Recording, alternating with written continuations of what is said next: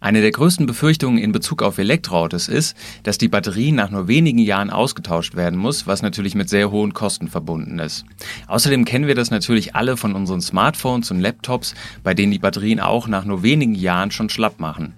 Gleichzeitig hören wir immer wieder Meldungen von Forever Batteries oder auch Antriebsbatterien, die die Lebensdauer des Autos überleben und ein zweites Leben als Heimspeicher führen. Wir sprechen deswegen heute über die Lebensdauer und wie sich Batterien zukünftig selbst heilen können. Geladen, der Batterie-Podcast mit Daniel Messling und Patrick Rosen.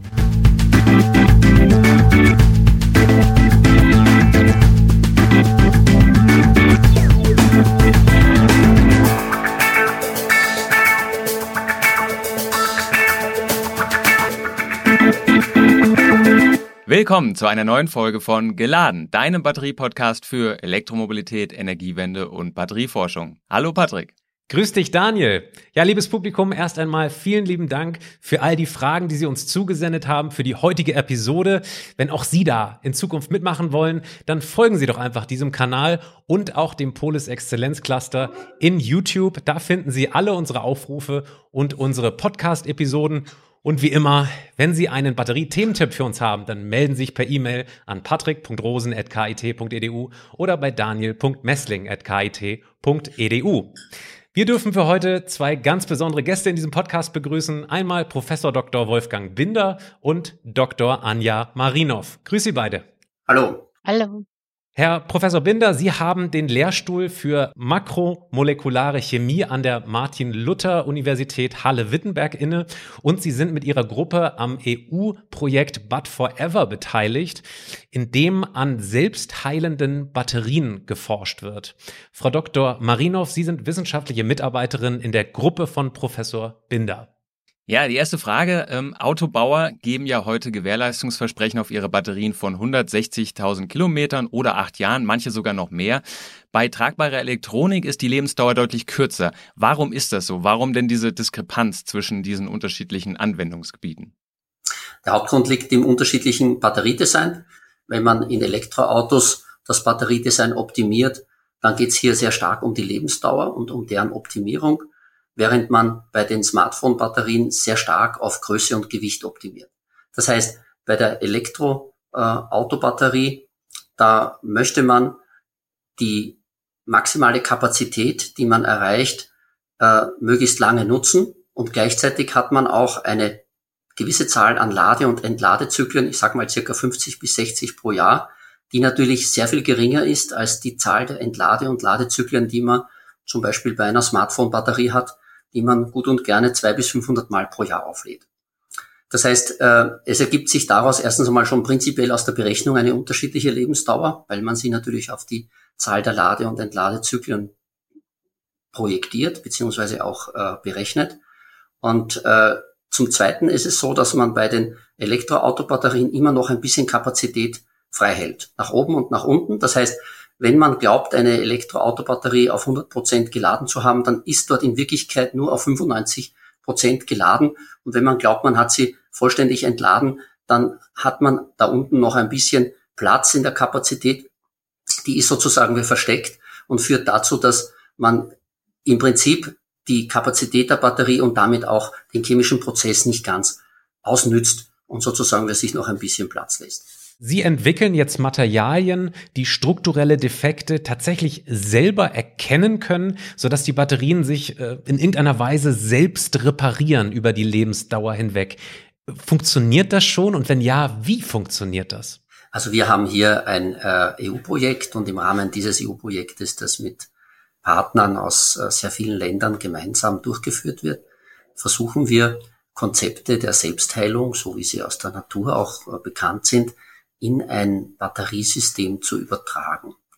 Wir tun das auf verschiedenen Ebenen. Eine Ebene ist, dass wir die Oberfläche von Elektroden entsprechend modifizieren, so dass wir dort diese vorher schon angesprochenen Zerstörungsprozesse zumindest, wenn nicht ganz eliminieren, so doch aufhalten können. Und zum anderen geht es darum, den Elektrolyten, das ist das Medium, das die Lithium-Ionen immer zwischen den Elektroden beim Laden und Entladen transportiert, den Abbau dieses Mediums, dieses Elektrolyten ähm, zu reduzieren und zu verhindern. Das heißt, wir suchen auf der einen Seite nach neuen Elektrolyten, die sich selbst reparieren können, die sich also selbst heilen können und gleichzeitig auch nach bestimmten Elektronenbeschichtungen, die diese Risse, die durch diese Volumenänderungen entstehen, dann entsprechend reduzieren können. Haben wir eine Reihe von Partnern aus der Türkei, unter anderem aus äh, Luxemburg, aber auch aus äh, Holland, die sich damit beschäftigen und mit denen wir das durchführen. Mhm, das klingt ja tatsächlich wie so ein Traum äh, von ChemikerInnen. Ähm, funktioniert das tatsächlich schon? Und ähm, wie vielversprechend sind diese Materialien? Das wäre ja ganz toll, wenn man irgendwann eine Batterie baut, die sich immer selber heilt und eigentlich für immer äh, leistungsfähig ist, oder? Das ist sicherlich ein Wunschtraum. Äh, wenn funktioniert das äh, im Labor? Ähm, Sie haben vom Labor selber noch einen sehr weiten Schritt äh, bis hin zu einer industriellen Fertigung.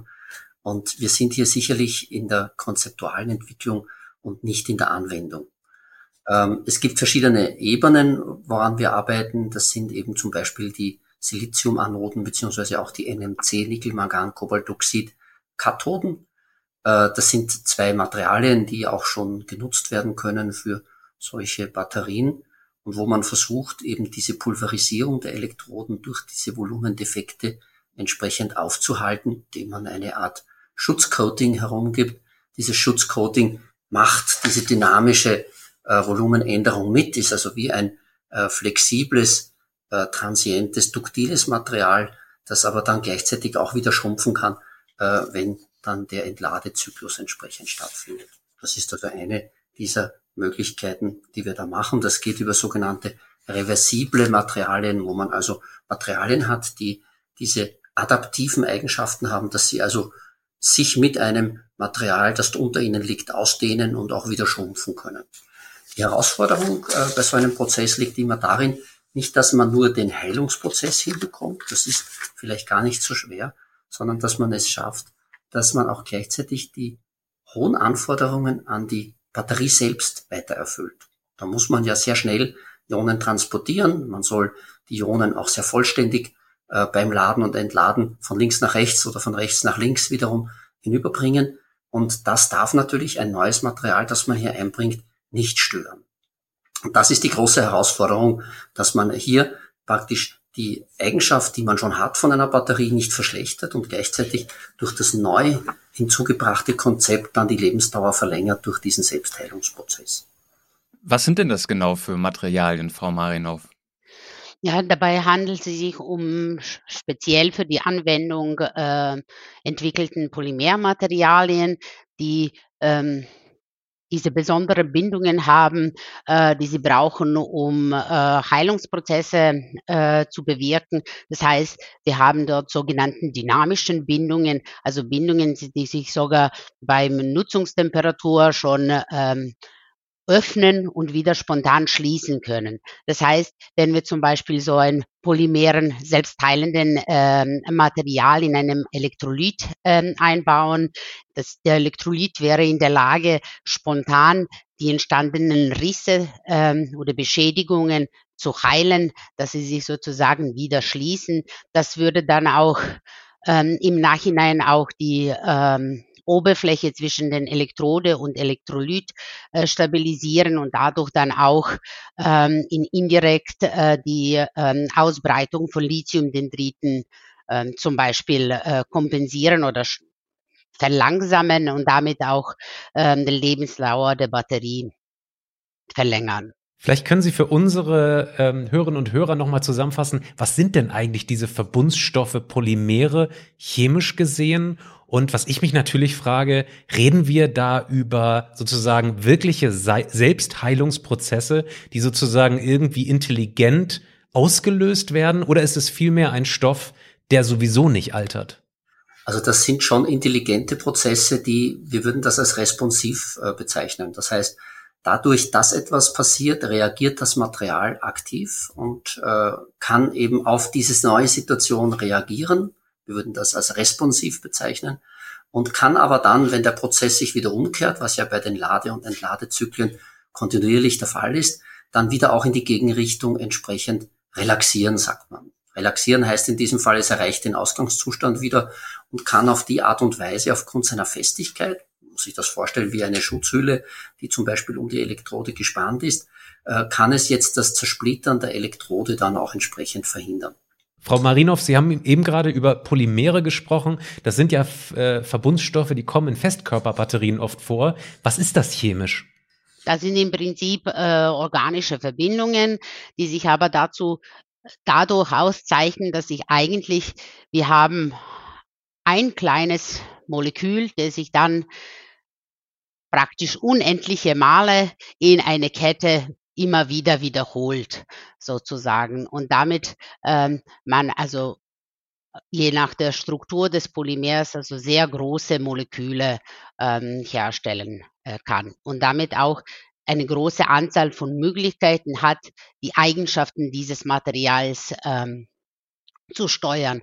Deshalb gehören zu den Polymeren von der Beschichtung einer Tischplatte äh, bis zu äh, Gummireifen äh, sind das alles Polymere in äh, weiten Sinne.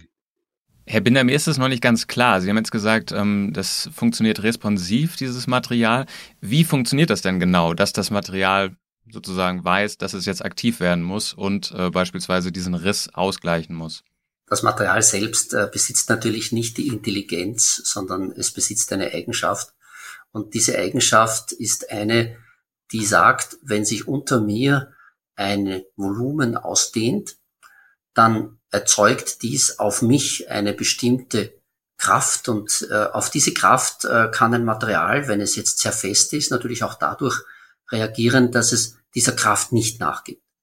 Und äh, das ist ein natürlicher Prozess, das heißt, das Material, das in diesem Falle verwendet wird, reagiert auf diese Kraft, dehnt sich mit der Kraft relativ relaxiv aus, kann sich aber dann, wenn unter ihr das Volumen entsprechend wieder schrumpft, beziehungsweise die Kraft verschwindet, dann sehr schnell auch wieder an diesen neuen Zustand anpassen. Das heißt, es verbleibt nicht in diesem nun expandierten Zustand, dann hätte es seine Funktion nicht mehr erfüllt, sondern äh, es kann tatsächlich mit dem Material mitgehen und auf dieses sozusagen wir antworten.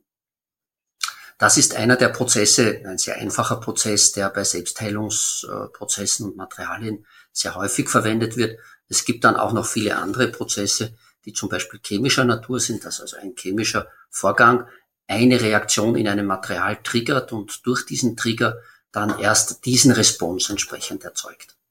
Wie ist es bei Dendritenwachstum? Da haben Sie ja vorhin auch gesprochen, das ist ja ein ähm, ja, beliebtes Problem sozusagen in Lithium-Ionen-Batterien. Ähm, wie kann das durch dieses Material unterbunden werden? Also zum einen rein mechanisch, das heißt, der Dendrit kommt sozusagen, durchs Material nicht durch, weil sich das Material um diesen wachsenden Dendriten sozusagen so anlegt, äh, dass er nicht mehr weiter wachsen kann. Das wäre sicherlich der einfachste Prozess. Und dann ist es natürlich auch vorstellbar, dass man verhindert, dass schon ein Dendrit am Anfang entsteht, dass man also diesen Prozess, dass am Anfang schon irgendwo ein kleines Körnchen, man nennt das Nukleation, entsprechend an der Oberfläche passiert, dass man da schon ansetzt, um diesen Prozess zu reduzieren. Man wird ihn nie ganz verhindern können, man wird ihn immer nur reduzieren können und ich sag mal begrenzt damit die Lebensdauer einer solchen Batterie steigern können. Wenn man das mal aufnimmt, also wie viel ähm, mehr Lebenszeit, würden Sie sagen, äh, ist da potenziell im Gespräch durch selbstheilende Batterien, wenn man das mal vergleicht mit, dem, mit den derzeitigen äh, Batterien da draußen?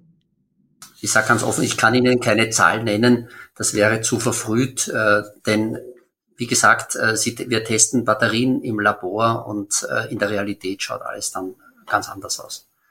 Und wenn man mal ihre Hoffnungen sozusagen äh, da äußert, sind das so 50 Prozent oder mehr? Oder reden wir da tatsächlich um wenige Prozentpunkte? Jetzt mal rein perspektivisch gesprochen. Ich denke, sie bewegen sich im Dekadenprozentbereich.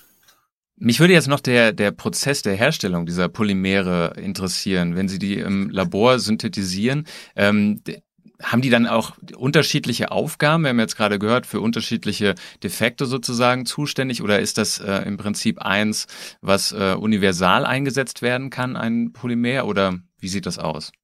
Also über von universell kann man nicht reden. Also die Anzahl und die Vielfalt der Prozesse und Beschädigungen, die in einer Batterie passieren können, ähm, ist groß und damit ist natürlich auch die Lösung nicht so einfach sozusagen oder zumindest einseitig und universell. Also wir kreieren dann schon Polymer, also selbstheilende Polymere, die speziell zum Beispiel ähm, geeignet sind als Coatings für die Elektrode, während eine andere Zusammensetzung und anderen Reaktionsprinzip äh, zum Beispiel für die Selbstheilung des ähm, Elektrolyten wäre, wo ein Riss entsteht und dann sich die äh, Verbindungen, sozusagen die gebrochenen Bindungen dann spontan umordnen sollen, um diesen Riss ähm, zu reparieren. Das ist doch ähm, vielleicht in manchen Punkten ähnlich, aber es handelt sich natürlich für einen bestimmten, ähm, für unterschiedlichen Ansatz je nach der ähm, Punkt in der Batterie, wo die Polymere dann eingesetzt werden sollen. Und damit ist es natürlich dann auch für die Zukunft eine der großen Herausforderungen, dann diese alle einzelnen Materialien sozusagen, die wir jetzt ähm, testen und evaluieren um zu schauen, wie sie dann alle kombiniert miteinander reagieren, ob sie kompatibel sind oder nicht. Ja, eine sehr beliebte Frage in diesem Podcast, weil es uns auch direkt in unserem Forschungsfeld hier beim Exzellenzcluster Polis betrifft, ist die nach äh, Post-Lithium-Batterien. Ähm, haben Sie das schon erforscht? Gibt es da auch schon Polymere, die Sie, mit denen Sie arbeiten für Post-Lithium-Batterien? Daran arbeiten wir im Moment nicht. Äh, das betrifft im Wesentlichen zum Beispiel sehr stark die Natrium-Sauerstoff-Batterie. Ähm, das setzt voraus, dass man dann ganz grundlegend anderes Materialdesign machen muss, weil man ja zum Beispiel bei der äh, Natrium-Sauerstoff-Batterie ganz andere Anforderungen durch die Sauerstoffreduktion äh, und Oxidation hat. Und äh, daran würden wir im Moment nicht arbeiten. Jetzt ganz grundsätzlich, äh, diese selbstheilenden Batterien, über die Sie gerade gesprochen haben, die gibt es ja noch nicht auf dem Markt. Ähm, vielleicht können Sie kurz darüber reden, wann denn das äh, potenziell irgendwie näher rückt, äh, beziehungsweise gibt es denn selbstheilende Materialien in anderen Gebieten fernab der Batteriewelt irgendwo? Also es gibt schon äh, viele selbstheilende Materialien abseits der Batteriewelt. Das betrifft äh, zum einen den gesamten Beschichtungsbereich. Also wenn Sie zum Beispiel äh, Mercedes äh, hat eine Zeit lang, ich weiß nicht, ob das noch der Fall ist, äh, seine Lenkräder äh, mit Beschichtungen versehen, die dann äh, Kratzer, die naturgemäß auf einem Lenkrad entstehen, dann wieder entsprechend ähm, ausbessert. Das sind im Wesentlichen Polyurethanbeschichtungen. Ähm, dann gibt es natürlich auch die sogenannten selbstheilenden Handybeschichtungen. Das heißt, äh, hier gibt es Handys, die äh, Kratzer selber, sage ich mal, in Maßen äh, wiederum regenerieren. Auch das sind sozusagen dynamische Beschichtungen, dynamische Coatings. Und ähm, es gibt auch Anwendungen zum Beispiel im Bereich von Straßenbelegen. Äh, Straßenbelege werden zum Beispiel in, in Holland und in Belgien gibt es auch Modellkonzepte, wo selbstheilende Straßenbelege tatsächlich angewendet werden. Und natürlich hat man es auch immer im Fokus, im gesamten Flugzeug beziehungsweise auch Windradbereich. Das sind ähm, Epoxy-Kompositmaterialien. Da haben wir selber auch äh, in Zusammenarbeit mit der Industrie daran gearbeitet, besonders im Flugzeugbereich. Da ist es natürlich ein Thema, dass man eben sehr, sehr kleine Risse möglichst frühzeitig äh, durch einen Selbstheilungsprozess äh, hintanhält. In den Batterien gibt es das in dieser Form, so wie wir das machen, noch nicht. Und es ist sicherlich so, dass es einige Jahre dauern wird, wenn ein solches Konzept im Labor erfolgreich ist, bis es dann auch tatsächlich in der Technologie ankommt und dann vielleicht auch in einer stark unterschiedlichen Form. Ja, dann kommen wir mal zu industriellen Ansätzen. Ähm, ja, beispielsweise zur Lebensdauer, aber auch tatsächlich auch selbst zu selbstheilenden Batterien. Ähm, die Firma StoreDot arbeitet auch an selbstheilenden Batterien. Vielleicht können Sie das mal, dieses Konzept von denen mal erläutern. Wie weit sind die und haben Sie da überhaupt Einblicke? Was, was machen die genau in diesem Bereich? Also wir haben den genauen Einblick jetzt in die Technik äh, nicht gehen aber davon aus, äh, dass die Selbstheilung hier nicht auf chemischen Additiven oder Reaktionen basiert, sondern über elektrochemische Prozesse abläuft, so dass durch einen intelligenten Prozess identifizierte oder vorübergehend abgeschaltete Zellen einer langsamen und auch tiefen Entladung unterzogen werden, worauf dann eine relativ langsame Wiederaufladung bei einer niedrigen Spannung erfolgt. Dadurch soll die Kapazität und die Lebensdauer erhöht werden. Das ist also ein intelligenter Schaltprozess, der jetzt nicht notwendigerweise ein Additiv oder ein zusätzliches Heilungsagens in dem System beinhaltet. Das würde aber bedeuten, dass das eigentlich jetzt eher für große Anwendungen, also beispielsweise Antriebsbatterien oder sowas, äh, funktioniert, wo dann wirklich einzelne Zellen angesteuert und ähm, erstmal außer Betrieb genommen werden können, ohne dass der, der Nutzer das äh, irgendwas davon mitbekommt, oder? Ich denke, so wäre das. Ja, das ist also ein sozusagen intelligenter elektronischer Schalt- und Erkennungsprozess, äh, der natürlich den Chemismus der Batterie im Hinterkopf hat, der aber gleichzeitig sage ich mal, über einen elektrochemischen Prozess das Ganze managt. Man hat natürlich im Bereich der äh, zum Beispiel Handybatterien immer auch den Sicherheitsaspekt. Und der Sicherheitsaspekt ist einer, der zusätzlich zu einem entsprechenden Lebensdauerprozess dazukommt. Jeder kennt die Geschichte vom äh, Brand eines Handyakkus im Flugzeug. Das ist so ziemlich das Letzte, was man haben möchte. Das ist ein Prozess, der durch die Lithiumdendrite ausgelöst wird und natürlich müsste man dort anders ansetzen, indem man Komponenten in eine solche Batterie einbaut, die selber eine reduzierte Brandfähigkeit haben. Und das gelingt, wenn man zum Beispiel jetzt den herkömmlichen Elektrolyten, das sind niedermolekulare, flüchtige äh, Substanzen, die selber auch brennbar sind, ersetzt durch zum Beispiel nieder- oder hochmolekulare Substanzen, die per se nicht oder nur schwer brennbar sind. Das sind zum Beispiel die ionischen Flüssigkeiten. Ja, das heißt, man ersetzt in diesem Falle einen Elektrolyten, den man hat, in einem System, das man kennt, durch eine ionische Flüssigkeit, deren Brennbarkeit zwar schon möglich ist, aber erst sehr, sehr viel schwerer entflammbar ist und wo man dann, sollte es passieren, den Sicherheitsaspekt mitnimmt. Können wir noch mal einen Schritt zurückgehen und noch mal diese ähm, Batterieanordnung oder Leistungselektronik von Store dort kurz besprechen? Das fand ich gerade super spannend. Sie sagen, dass äh, nicht nur sozusagen diese Zellen unterschiedlich angesteuert werden, sondern sozusagen durch irgendeinen Prozess, durch eine fast eine Tiefenentladung sozusagen, dann die Kapazität wiedergewonnen werden kann. Wie sieht das denn in der Praxis aus? Also müsste dann tatsächlich diese Zellen müssten nicht wieder ausgebaut werden. Die hätten irgendein Additiv im Elektrolyt, sodass das theoretisch möglich wäre, die ursprüngliche Kapazität wiederherzustellen? Habe ich das richtig verstanden? Also ob ein Additiv jetzt hier involviert ist, das wissen wir nicht. Äh, ich denke, das äh, würde auch nicht äh, breit bekannt gegeben werden. Ähm, was stattdessen passiert ist, dass man versucht zum Beispiel das SEI, also dieses Solid Electrolyte Interface, das sich ja naturgemäß als eine Schutzschichte auf der Elektrode befindet und das im Zuge der Nutzung reduziert, abgebaut, zerstört wird, dass man dies durch einen gezielten Lade- und Entladevorgang wiederum aufbaut. Und dieser Wiederaufbau, ob der nun jetzt zusätzliche Additive erfordert oder nicht, ganz offen gesprochen, das wissen wir nicht. Ähm, ich denke, dass es vielleicht gar nicht nötig ist, solche zusätzlichen Additive dann wirklich dazu zu geben.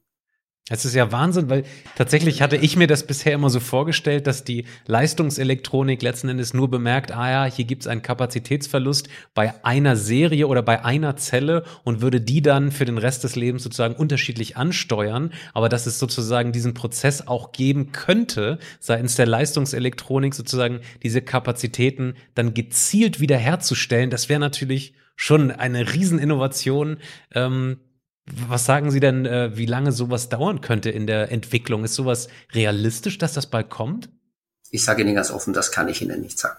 Ja, ähm, QuantumScapes Festkörperbatterie wird immer wieder als Forever Battery angepriesen und ähm, Jeff Dahn entwickelt für Tesla eine 4 Millionen Meilen oder auch 100 Jahre Batterie. Jetzt mal provokante Frage an Sie. Wenn Sie schätzen müssten, ab wann müssen wir uns denn um die Lebensdauer unserer Antriebsbatterie fürs E-Auto oder Smartphone-Batterie keine Sorgen mehr machen?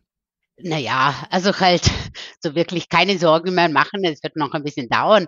Also ich glaube nicht, also durch die Vielfalt, Vielfalt der Prozesse, die in ähm, Batterie stattfinden und die hohen Belastungen ähm, an den verschiedenen Materialien ähm, da, dass es möglich ist, sozusagen ähm, ein Perpetuum mobile ähm, zu erwarten. Das glaube ich nicht. Also einen gewissen Materialverschweiß mit der Zeit wird es schon geben. Aber so in etwa weiß ich nicht, 20 Jahren äh, konnte man sozusagen die Lebensdauer der Batterien so weit verbessert haben, dass das ähm, schon ausreicht für äh, unsere Anwendungen. Ähm, man sollte halt aber in der Zukunft sozusagen genauso wie jetzt auch die Fragestellungen wie Leistung, Nachhaltigkeit, äh, Recy äh, Recycling und äh, natürlichen Ressourcen aus nicht, nicht aus der Acht lassen, sondern sich sozusagen darüber auch äh, Gedanken machen äh, bei der zukünftigen Entwicklungen. Wenn ich ergänzen darf, äh, bei dieser Batterie von Jeff Dahn, die Sie hier angesprochen haben, ist es eben so, dass besonders eben die Keimbildung der Dendrite unterdrückt wird. Und bevor sich diese ausbreiten und die Batterie eben schädigen können. Die Batteriehersteller arbeiten hier mit Lithiumfolien, bei der der Elektrolyt also als eine Art Laminat wirkt, also auch selber als ein Separator. Und durch dieses veränderte Design sollten eigentlich auch höhere Energiedichten erreichbar sein. Ähm, es wird, so viel wir das wissen, ein neuartiger Elektrolyt aus weichen Polymeren verwendet, die aber gleichzeitig auch selber eine bestimmte Porosität aufweisen. Und diese Poren werden sozusagen mit kleinen Feststoff, Feststoffpartikeln, also Keramikpartikeln, ausgefüllt. Dadurch erreicht der Elektrolyt dann eine relativ hohe Festigkeit, behält aber gleichzeitig seine Ionenleitfähigkeit bei. Und dadurch, dass er fester ist, kann der Dendrit ganz einfach nicht so effizient durchwachsen. Als letzte Frage, vielleicht in diesem Themenblock, eine etwas ungewöhnliche Frage für Materialwissenschaftler. Stellen Sie sich mal vor, es gäbe tatsächlich eine langlebige Batterie, die wirklich, sagen wir mal, wirklich Millionen von Kilometern durchhalten würde. Mit welchem Argument würde eigentlich ein Batteriehersteller diese Batterie verkaufen wollen? Weil eigentlich wollen die ja viele Batterien verkaufen. Insofern ähm, könnte ich mir vorstellen, dass das tatsächlich ein Problem ist, äh, wenn sie das tatsächlich schaffen, eines Tages eine sehr langlebige Batterie zu bauen, dann will sie keine haben, weil das gar nicht im Sinne der Industrie sein könnte, oder? Das ist ein grundlegendes äh, Problem, das sich aber aus Nachhaltigkeitsaspekten und letztendlich auch Lebenszyklusfragen ergibt.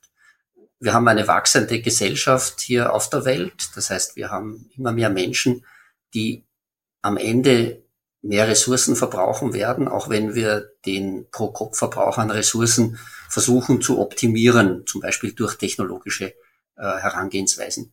Das heißt, wir werden am Ende immer damit konfrontiert sein, dass wir längere Lebensdauern von Materialien, von Gebrauchsgegenständen äh, fordern, ganz einfach, weil es ja auch kostet, solche Materialien am Ende wiederum in einen Zyklus zurückzubringen. Und dieser in der heutigen Welt äh, soll idealerweise geschlossen sein, aber auch der geschlossene Materialzyklus kostet am Ende Energie. Äh, das heißt, wir sind am Ende immer gefordert, etwas länger zu nutzen. Ich denke, das ist ein grundlegendes Feature unserer Gesellschaft und der zukünftigen Gesellschaftsformen, dass sie sich darüber den Kopf zerbrechen wird müssen.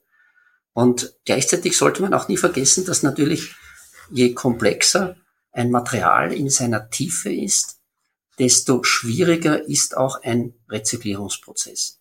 Denn was bedeutet Funktion in einem Material? Es bedeutet immer, ich habe etwas materialtechnisch dazugegeben, ich habe etwas verändert, ich habe etwas modifiziert, was in der Regel bedeutet mehr Komponenten und mehr modifizierte Komponenten. Zum Beispiel also ein Polymer wird modifiziert, wird weiter modifiziert, es wird ein Additiv dazugegeben, noch ein Additiv. Und wir haben immer sehr viel komplexere Materialmischungen, die dann am Ende auch aufgetrennt und rezykliert werden sollen und müssen. Und das ist etwas, was man in dem gesamten Zyklus im Sinne einer Kosten-Nutzen-Rechnung, aber dann am Ende auch über all die Parameter, die wir von außen uns selbst ja auch geben, zum Beispiel CO2-Effizienz, Energieprofile, mangelnde Toxizität, sprich möglichst geringe Toxizität von Prozessen, aber auch von Materialien, was wir immer im Gesamtkontext bedenken müssen. Am Ende philosophisches Statement von meiner Seite sehr gerne. Eine Gesellschaft, je höher sie entwickelt ist, lässt immer mehr zurück. Das kennen wir von den Ägyptern, das kennen wir von den Römern und von den Griechen und von den Hittitern auch. Diejenigen Gesellschaften, die nicht so hoch entwickelt waren, die kennen wir meistens nicht, weil sie sozusagen wie in der Erdschicht verschwunden sind. Ja, äh, sehr schönes Statement. Ähm, wir haben jetzt sehr viel über die Zukunft gesprochen, über die Lebensdauer der Batterien. Ähm, kommen wir mal ins Hier und Jetzt. Äh, wir werden sehr, sehr häufig gefragt nach dem idealen Umgang mit der Batterie für eine längere Lebensdauer. Ähm, können Sie da vielleicht unserem Publikum ein paar Tipps geben, was man da am besten tun kann? Naja, da würde ich erstmal zurück auf die Temperatur gehen. Also halt die Umgebungstemperatur spielt eine große Rolle. So zwischen 10 bis 35 äh, Grad Celsius sollte das optimale äh, Bereich sein äh, für die Batterien. Ähm, das andere schon bekannte ist, dass die Batterien nicht überladen werden sollen, also halt äh, nicht einfach auf den Kabel stecken äh, lassen und weggehen.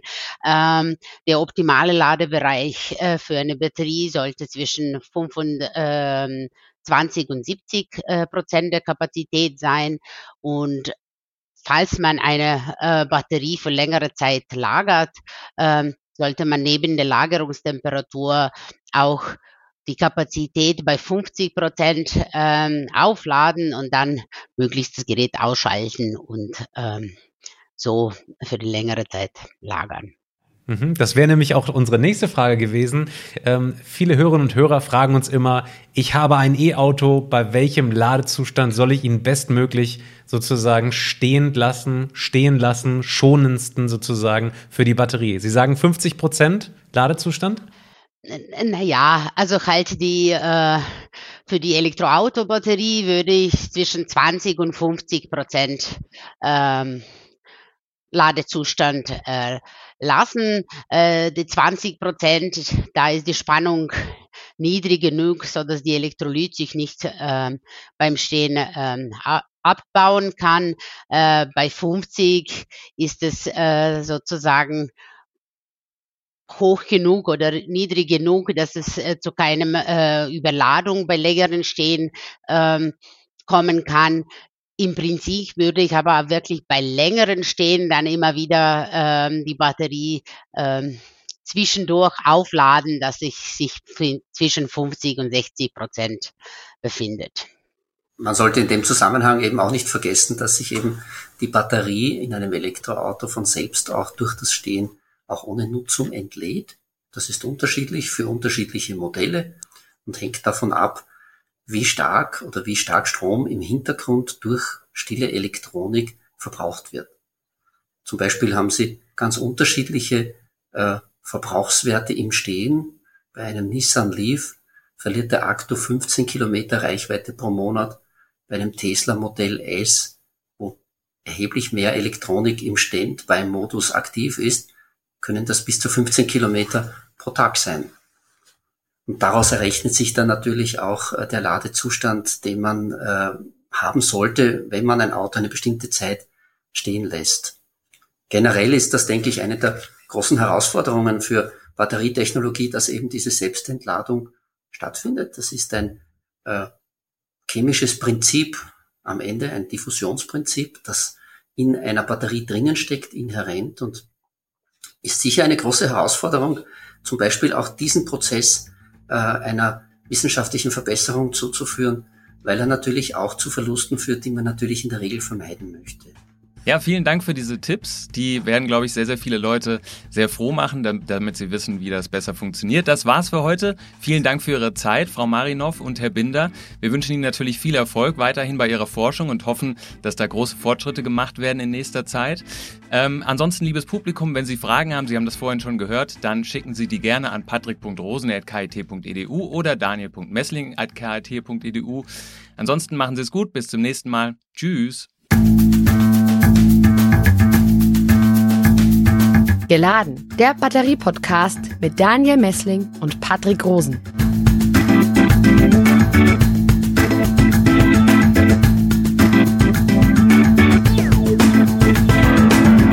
Dieser Podcast wurde produziert vom Center for Electrochemical Energy Storage Ulm und Karlsruhe, kurz Celeste, einer Forschungsplattform des Karlsruher Instituts für Technologie, der Universität Ulm und des Zentrums für Sonnenenergie und Wasserstoffforschung Baden-Württemberg.